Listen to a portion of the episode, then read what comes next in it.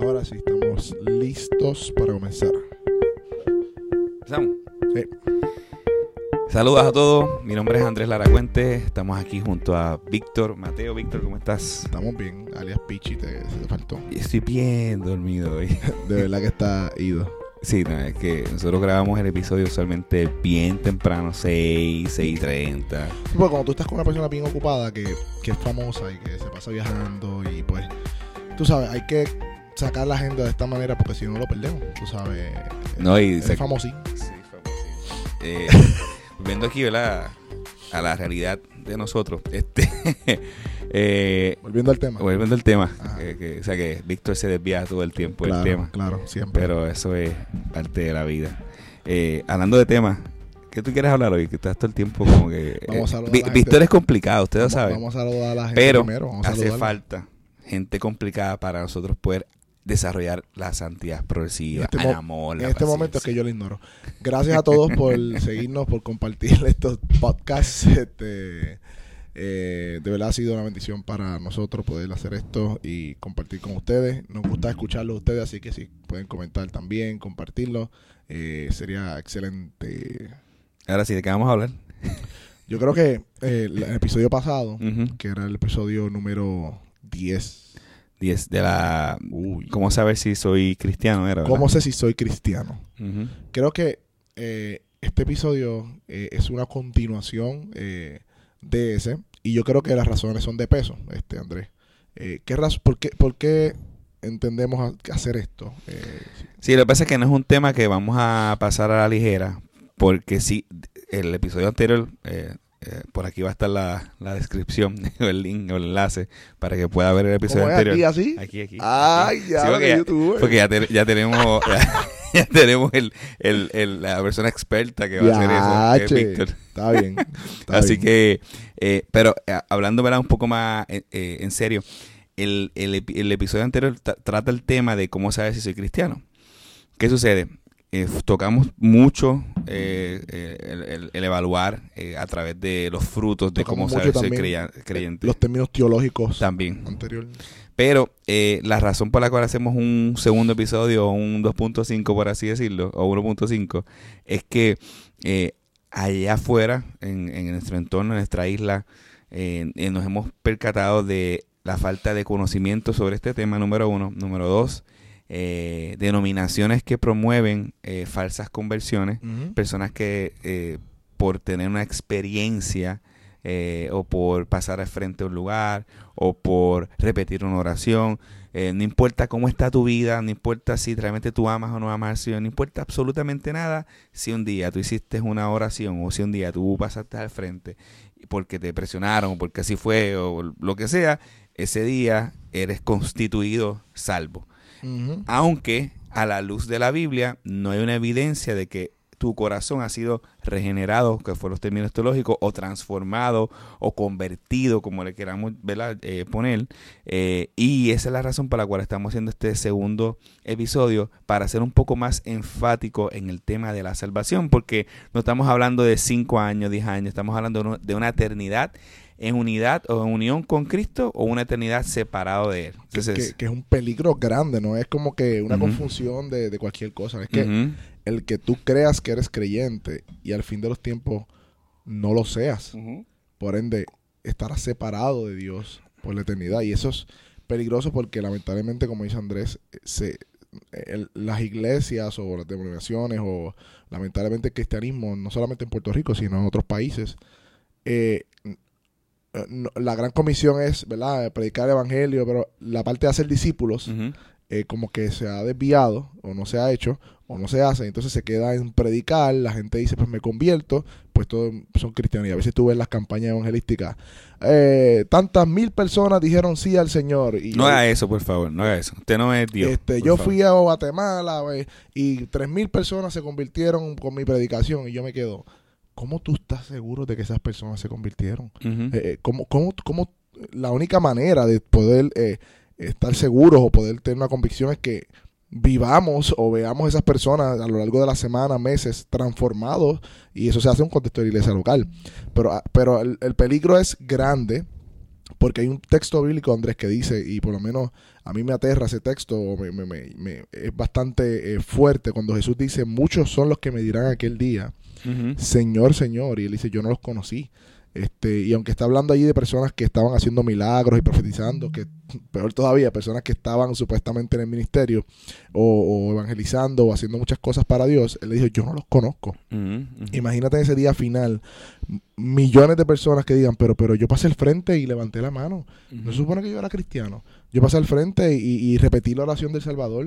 Eh, eh, a mí me dijeron que ya yo era salvo, que mi, mi nombre estaba escrito en el libro de la vida este, porque así es verdad que, se dice usualmente, ¿no? Ahora tu nombre está escrito en el libro de la vida, sin ninguna confirmación, verificación de vida posterior a esa acción. Sí, y no queremos este, eh, irnos a otro extremo de que constantemente el resto de tu vida vivas en un temor de que si soy o no soy, no, al contrario, lo que estamos haciendo en este programa es que eh, ayudarte a hacer un examen ah, para ver si realmente has creído en Jesús, porque si has creído en Jesús, la Biblia es muy clara. En Juan 10, eh, en Juan 4, en Juan 6, en Efesios, en Gálatas, en Romanos, de la seguridad que tú tienes de tu salvación, porque no es tuya en el sentido de que tú por tus méritos la ganaste, sino que es Cristo Jesús, quien hizo la obra redentora, te perdonó los pecados, te santifica, te santificó, te justificó.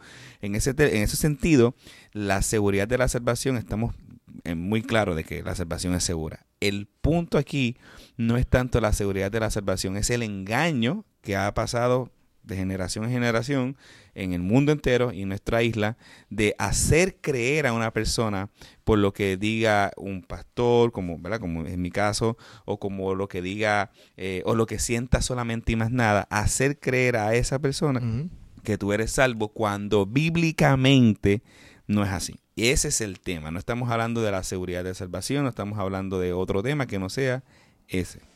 Y, y yo recuerdo escuchar al pastor John Piper una vez decir como que él se, que, él se aseguraba de no dar falsas expectativas o falsas eh, índices a personas que crean que son salvos cuando no lo son. este y, y, ese es el punto. Este no es martirizarnos con la condena de que Ay, yo no soy un caso y salvo nunca. Si, no, si estás confirmado que estás en la fe, según lo, los aspectos bíblicos que estamos viendo, amén. Nuestra salvación es segura en ese sentido. Ahora, lo que queremos evitar es el otro peligro, el de pensar que estamos salvos, que, que porque hicimos una oración, porque pasamos, porque vamos los domingos a la iglesia, porque, porque o sea, algunas razones no bíblicas, pensemos que eh, eh, nuestra vida está segura cuando no lo está. Eso es un peligro también. Sí, mira, este, si yo vamos a la, a la Biblia, me da un poquito de alergia. si vamos a la, gracias, gracias. Si vamos a la Biblia. Eh, Ese es el perfume.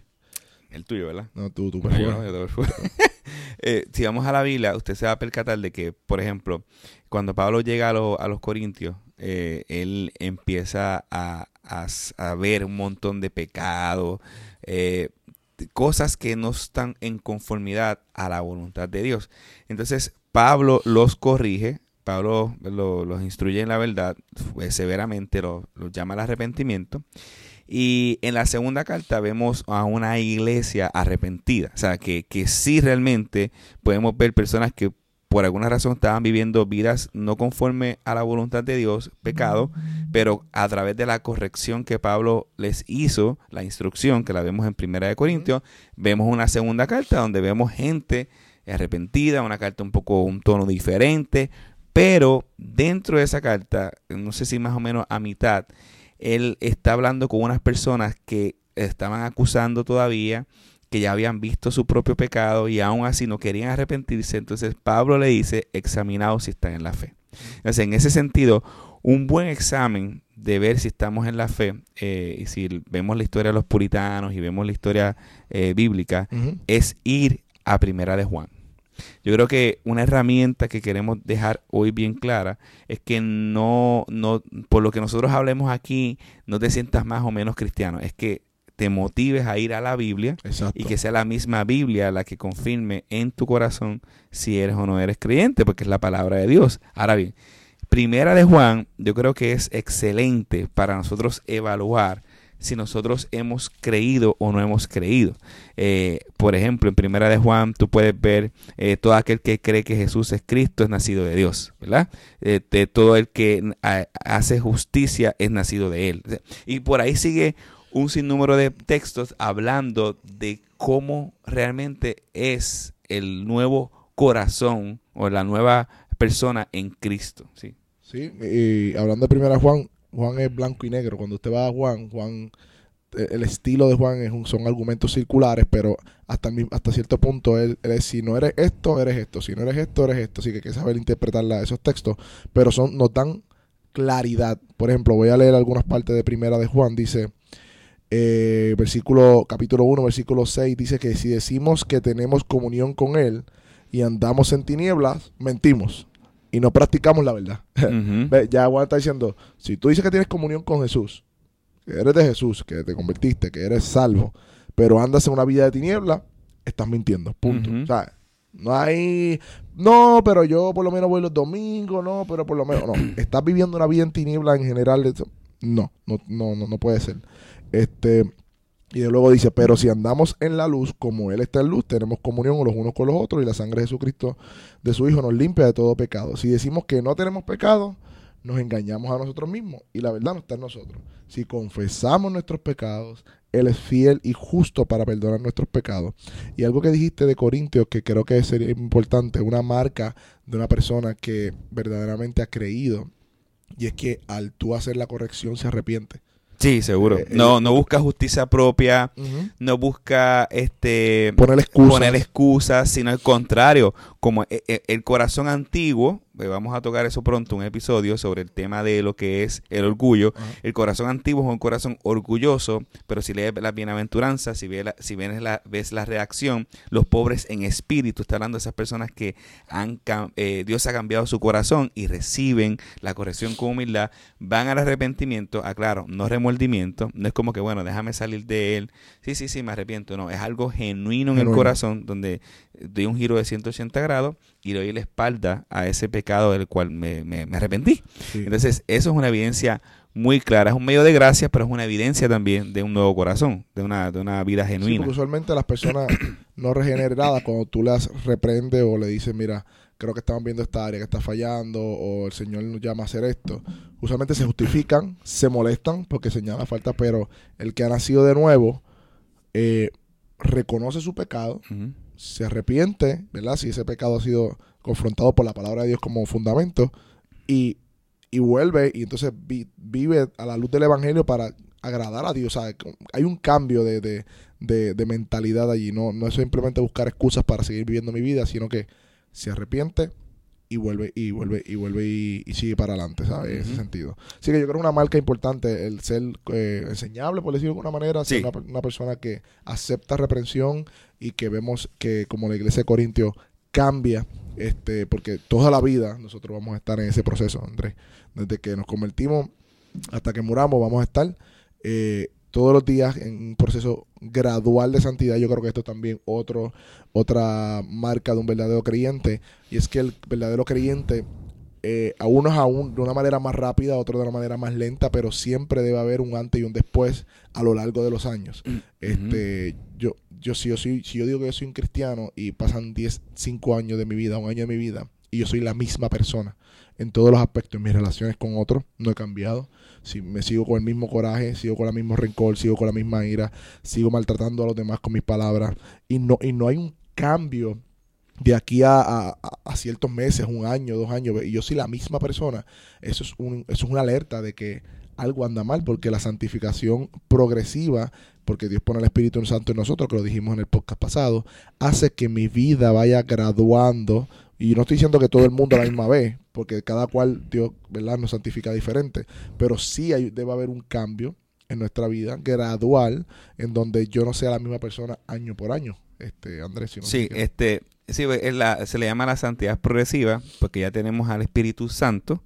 Él nos va a hacer, el propósito de nuestra vida es ser hechos conforme a la imagen de Cristo, para la alabanza de su gloria. Ese es el propósito, eh, el clímax de nuestra vida. Por ende, lo que va a operar el Espíritu Santo en nosotros es hacernos a la imagen de Él. Exacto. Y entonces es una contradicción decir que somos creyentes cuando nos hacemos a la imagen de este mundo, cuando del mundo o del pensamiento del mundo Dios nos ha sacado. Entonces, una manera de evaluar es cómo mis pensamientos est- están cambiando Claro. como mi amor por los demás, como dice Primera de Juan 3:14, sabemos que hemos pasado de muerta a vida en que amamos a los hermanos. O sea, como mi amor por el hermano eh, eh, ha sido diferente. Y cuando digo amor, hablo de sacrificio, hablo de entrega, hablo de dar, eh, ágape, hablo de, de altruismo, hablo de, de ser eh, De- desprendido. eh, por lo material, de, amar genuinamente. A eso me refiero con amor, no estoy hablando de un mero sentimiento. Entonces, cuando vienes a ver, progresivamente tus actitudes van a cambiar, tus pensamientos van a cambiar, tu forma de hablar, tu forma de ser, tu forma de ver el mundo va a cambiar porque va a ser la forma de ver eh, a la luz de lo que es el Evangelio. Y eso lo hace el Espíritu Santo en nosotros. Y, y es- y esa es la parte importante que, que Y- quería enfatizar. Y para traer un balance en cuanto a la santidad, porque hoy en día el concepto de santidad, que yo creo que debería ser un podcast aparte, está un poquito distorsionado porque está más inclinado hacia la apariencia y no al carácter, eh, lamentablemente, este que no es lo que la Biblia nos muestra. Este, de hecho, el podcast, yo creo que fue el 6, ¿verdad? Que hablamos de, de esa inclinación al cambio de apariencia externo sin una renovación de corazón. Eh, ya lo hablamos en el podcast número 6. Este, puede buscarlo. Eh, cada, esta santidad progresa a la vez que entendemos y comprendemos el Evangelio.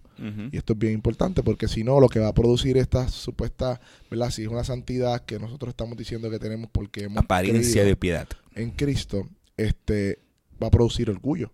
Porque si tú no miras el Evangelio y que el Evangelio te dice, ¿verdad? En tu conversión o te convierte que Dios es santo y que tú eres pecador y que solo la cruz te lleva o te hace acepto o te hace eh, ser aprobado delante de Dios, eso es lo que hace esa gracia de Dios y ese, ese mensaje de gracia en el Evangelio, producir en ti entonces ese cambio. Así que la comprensión de quién es Dios crece en, en aquel que dice que es creyente. Correcto. Un creyente no puede eh, ser una persona ignorante de Dios, por decirlo de alguna manera. Sí va a ignorar muchas cosas de Dios. Sí, Si todos nosotros. Vamos a hasta, ignorar. hasta el día que a ignorar. de la tierra. Pero cuando nos convertimos, nuestro journey de la vida, en vez de amar el mundo y, y seguir hacia el mundo, es conocer a Dios, eh, amar a Dios. Entonces, ende, mi conocimiento de Dios debe ir gradualmente creciendo. Sí, porque tú conoces y amas a Dios mientras conoces y amas la palabra. Por eso. Porque eh, eh, es lo que estás diciendo. Y, y- y- y es importante enfatizar en esto porque, escúcheme, cuando una persona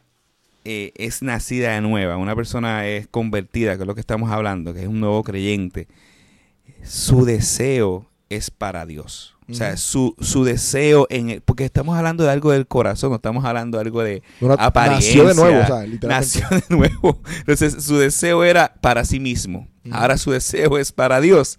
Y si su deseo es para Dios, te vas a, vas a dar cuenta que va a empezar a leer la palabra. Aquel que no leía ni nada, ahora empieza a orar porque quiero leer más, quiero conocerte más. Y empiezas a empaparte la palabra de Dios. Empiezas a amar, a deleitarte en ella. Eso viene porque hay una conversión en la vida de la persona. Y no estoy hablando de solamente asuntos meramente intelectuales, aunque sí la Biblia dice amarás a Dios con toda tu mente. Estamos hablando de un de una entrega completa a la palabra de Dios. De que vamos a tener altas y bajas en la vida, seguro. Vamos a tener altas y bajas, pero de manera ascendente, no descendente. Nosotros creemos que, que hay puntos medios o neutros. En, la, en el reino de Dios no es así. O ascendemos o estamos descendiendo. No hay punto No hay neutro. punto neutro. O sea, nosotros constantemente el creyente, y lo hago así como la- el creyente va ascendiendo Tremenda ilustración. a la palabra. de Dios. Es que no tengo una gráfica, pero el creyente va eh, ascendiendo, Eres un maestro. aunque a veces cae, va ascendiendo a la palabra de Dios, eh, a, en la conformidad a la palabra de Dios. Así que, Hoy estamos como medios alérgicos los dos, ¿verdad? sí, tú, Yo, ah, eso yo. pa' tuya. Mira, eh, hablando de esa sentencia, o para ir yendo al otro punto, eh, me, me- me gusta como Pablo le dice a Timoteo que había visto en él una fe no fingida, como habitó primero en Loida, ¿verdad? Su, su madre y su abuela, este, y Eunice. Eh, hay algo muy importante del verdadero creyente, aquel que tiene una fe no fingida, dice, no te avergüences de dar testimonio de mí ni del evangelio, sino que sufre los padecimientos de esto. Este, yo creo que el verdadero creyente debe ir gradualmente, por decirlo de alguna manera, porque esto es un proceso de santificación, dar, de dar testimonio al mundo de que es creyente, de que, de que como dice la canción de Roberto Orellana, de que tiene un nuevo amor. ¿Te la canto? Continúa, por favor. Eh, a Andrés no le gusta que yo cante, mano. Yo sé que al público le gusta que yo cante. Este. really? Eh, y anuncia, comienza a anunciar entonces al mundo y da testimonio al mundo y predica el evangelio al mundo, ¿verdad? Porque tiene un nuevo amor, un nuevo deseo en su corazón. Así que yo creo que esa es otra marca de un verdadero creyente. Anuncia a otros eh, que es creyente y que hay un Dios y anuncia su evangelio y su mensaje y no se avergüenza.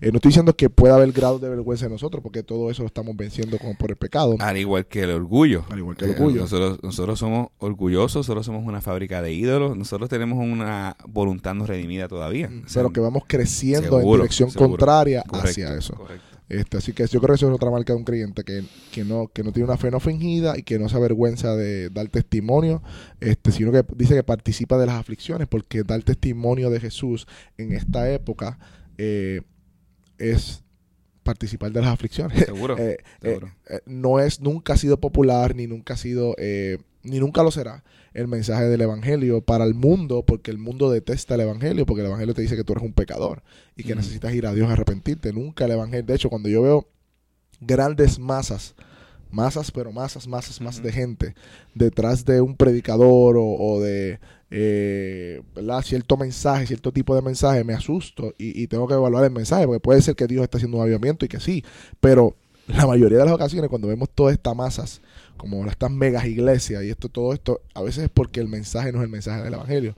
Y por ende la gente carna- es mensaje carnal, por ende la gente va detrás del mensaje carnal. Y eso es lo que queremos evitar. Y no nos olvidemos, eh, Satanás sabe más Biblia que, que todos nosotros. El teólogo. Eh, es el teólogo por, eh, entre comillas, excelencia. Lo digo porque porque cuando Satanás tentó a Jesús, fue, fue a, tentar, a tratar de tentar a Jesús, lo que vimos es que él citaba la palabra. Entonces, cuando citaba la palabra, la, palabra la sacaba de contexto. Eh, por eso, pero el que escribió la palabra estaba corrigiéndolo. Entonces, ¿qué nos dice eso a nosotros? No conozcamos un versículo, conozcamos la palabra, el contexto completo de Dios. Eh, porque estos tipos de enseñanza, como está diciendo eh, Víctor, usualmente utilizan ciertos textos fuera de contexto y ya en, eh, hago, tiro el texto y pues, todo el mundo me dice, pues cristiano porque cito un mensaje, un texto bíblico. No, escudriñemos, evaluemos si realmente lo que viene es de Dios o, o- o viene eh, de, de este, de este corriente del mundo que te dice que tú puedes, que tú lo vas a lograr, que siéntete bien, contrario a lo que dice este, la palabra de Dios. Hay otra marca que quiero mencionar, es el, la parte de vencer el pecado. Este, primera de Juan 5.14 dice, todo el que es nacido de Dios vence al mundo. Eh, y es importante entender eso porque a veces nosotros vamos a tener, no a veces, siempre vamos a tener lucha con el pecado porque mientras más conocemos a Dios, más nos hace Él ver nuestra maldad y nuestra necesidad de depender de Él. En ese sentido, pues sí, vamos a, podemos luchar toda nuestra vida con el pecado, pero con diferentes tipos de pecado. Me explico. Por ejemplo, hay personas que van a estar luchando con X pecado eh, por medio de la palabra y el Espíritu Santo. Pues vence ese pecado, pero de repente Dios le muestra otro pecado. Ujú. Dice, pero el const- la constante lucha con el pecado, lucha genuina, es una muy clara evidencia de una conversión. Nadie que esté muerto en sus delitos y pecados, que esté, que no conozca a Cristo, va a estar luchando. Puede ser que un día, por cargo de conciencia, un día, diga, "Ay, bueno, no debo hacer esto por cargo de conciencia. Y lo anuncia a, a los cuatro vientos. Lo usa los cuatro vientos versus esta persona que constantemente, como no practica el pecado, peca porque tenemos una naturaleza no redimida, pero no practica el pecado, empieza con una lucha. Y esa lucha es una marca distintiva de un creyente maduro y de un creyente verdadero.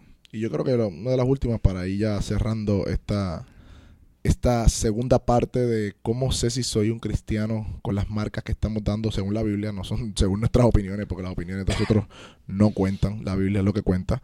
Este dice Juan, de hecho, eh, de verdad, el primero Juan es un buen libro para eso, este, que ahora no somos, o sea, ahora somos hijos de Dios, pero no somos, o no se ha manifestado lo que hemos de ser, pero sabemos que cuando Él se manifiesta, hablando de el regreso de nuestro Señor Jesucristo, seremos semejantes a Él porque le veremos tal y como Él es.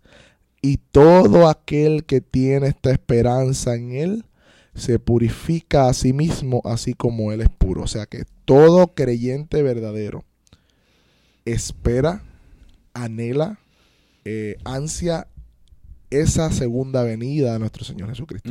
O sea, eh, es algo que tiene en contexto, es algo que tiene en mente porque esa es su esperanza. Ahí está puesto su esperanza porque ahí está puesto la, ¿verdad? Eh, la, la promesa de que Él Está descansando en eso. Descansa en eso. Así que esto es un, buena- un buen punto o una buena marca de si somos verdaderos creyentes, no estamos esperando ese día final donde eh, vendrá el último juicio, en donde el Señor eh, apartará, como quien dice, las ovejitas de los cabros. Pero y si, y si, y si, tengo una pregunta, y si la persona está esperando a ver qué pasa con su vida, entonces no es lo mismo, como- me puedo explicar, no es lo mismo mi anhelo de, Señor, por favor, sácame ya de este mundo, sácame de mi, mal, mi propia maldad, sálvame, ven, amén, a Cristo viene, entonces ¿qué va a pasar conmigo?